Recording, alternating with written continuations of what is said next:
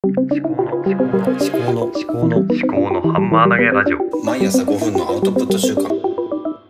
考のハンマー投げラジオ。うん。令和4年3月4日金曜日です。今日はさあ自分に目覚めよう、えーストレングスファインダー2.0を紹介します。でこの本をったきっかけっていうのはあのワーマンマハルさん今春ラジオって言ってるんですけどがあのストレングスファインダーで自分のあの強みの5つの強みをあのぜひあのやってみてくださいっていうことをおっしゃっててずっと気になってたんですね。であのネットでいろいろ調べてみたらあの本を買うと本の中にあのアクセスコードっていうのが書いてあってそれをあの読み取って、えっと、やるとストレングスファインダーの、うん、とネットでの診断が受けられるっていうことでございました。でこの他にもネットであの直接アクセスコードを購入したりとかあのする方法もあるようなんですけどもえおすすめの方法としてやっぱりあの本を買ってアクセスコードを読み取ってで診断をした後にその本を読みながらあのじゃあ自分の強みをさらにあの強化していくためにはどういう方法があるのかっていうのをあの本をまあ辞書みたいな感じになってるみたいですねこれあの50音順になってるんででこれをあの参照しながらあの自分を強くしていくっていうそういう方法がおすすめだということで書いてあったので、まあ昨日ね本を買ってきたわけです。で本を買うのもあの本屋で買うことにしました。でなんで本屋で買うかっていうとこれもまたねあの春さんのあのお話の影響を受けたんですけどもやっぱりあのぜひ本屋で本を買ってあの町の本屋さんの経営というか、まあ、応援していただければということをおっしゃってたのであの本屋で買うことにしたんですね。で私はもともと結構ですね、えー、と本屋で本をいっぱい買ってたんですけどあのちょっと前からあの楽天とかアマゾンとかであの買うことがあの多くなってたんですね。というのは、えー楽天アマゾンあの、まあ、買うのが楽ですねまず。とまあ、スマホで、えークリックしてで後で届くんでおお店に行かなくていいと。でお店に行って気になった本も楽天とかアマゾンで買ったりとかしてたんですけどもやっぱりねあのお店に対して申し訳ないなっていう気持ちが若干あったりもしたんですよね。で楽天アマゾンで買う理由のもう一つがそのポイントが貯まるとかっていうことだったんですけども、うん、ちょっとねえ本に関してはやっぱりこれ文化なんであの自分のポイントを貯めるっていうことよりもやっぱりその本本自体じゃなくて、まあ、本を流通させている人とかその企業とかそういうこの出版に関わるものにと正当な対価をやっぱり払うことによってその文化があの成長していくというか、まあ、維持されていくそういうことに、まあ、一種貢献を貢献をしたいなというふうにやっぱり思ったわけです。であのいろんな、まあ、国境なき医師団とかあのプランジャパンとかに毎月寄付をしているわけなんですけども、まあ、それに比べたらそのポイントを自分でなんか自分の楽天で買ったりとかしてポイントを稼ぐなんていうことよりもの本屋さんを応援するもう出版業界全体をあのにもっとお金を還元するっていうことですね。そういうふうにあのやっぱ自分の行動を変えていこうかなとなるべくですねそういうふうに思ったわけで、えー昨日本本屋でこのストレングスファインダーを買ってきたわけです。ちょっと余談になりましたけれども。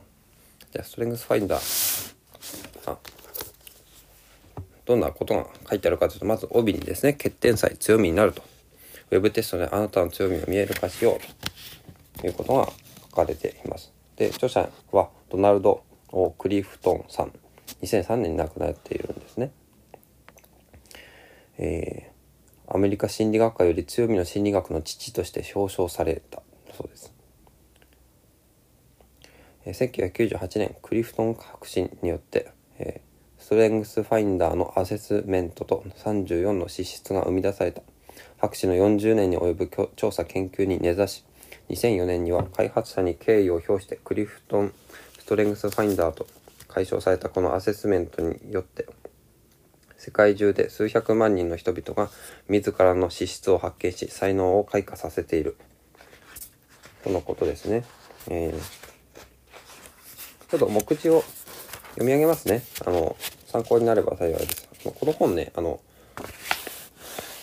Amazon とかで見れば目次見れるのかもしれないですけど、あの書店に行くと、あの、アクセスコードが中に埋め込まれているので、あの、ラッピングされてるんですね。だから、読めないんですよ。で、まあ、私も、まあよくわかんないけど、まあ、はるさんが、あの、ぜひやってみてくださいっていうことをおっしゃっていたし、まあ、自分の強みとかもちょっと確認したいなと思って。で本屋でもずっと平積みされていたので気になっていたので買いました。でさあ自分に目覚めよう。自分っていうのは才能って書いて自分ってを読ませるみたいですね、えー、審判目次。ストレングスファインダー2.0、えー、1まずあなたの強みを見つけよう、えー、次小項目ですね。茨の道を選ぶなあなたは強みのゾーンにいるか。才能を強みにする。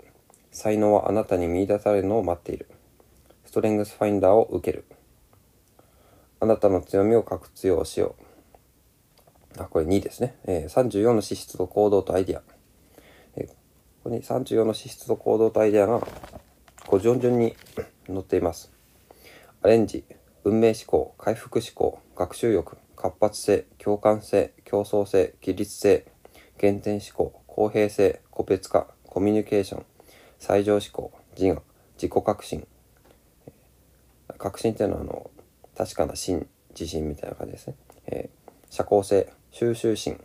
え、指令性慎重さ信念親密性成長促進責任感戦略性達成欲着想調和性適応性内省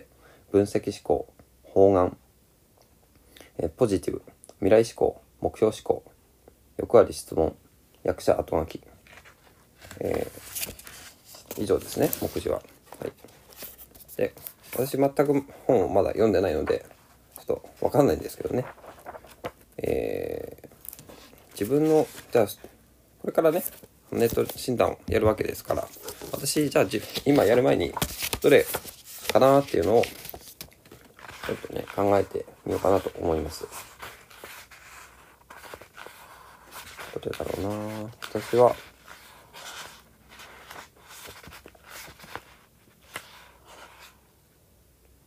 トップ5、トップ5が出てくるようなんで、3つ、ちょっと予想してみようかな。学習欲ありそうだな。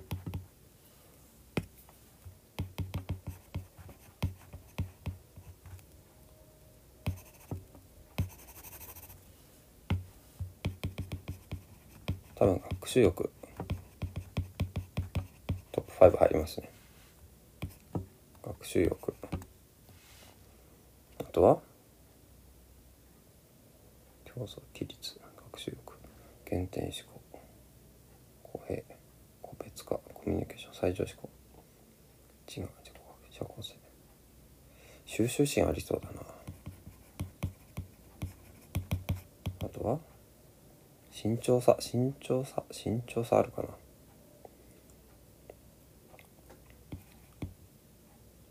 達成欲達成欲あるな多分。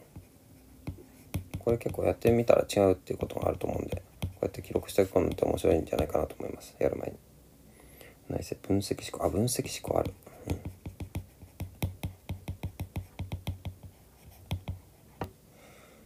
目標法はポジティブ未来思考、うん、どうだろう。戦略性。社交性。社交性、うん、原点思考、うん、どれだろ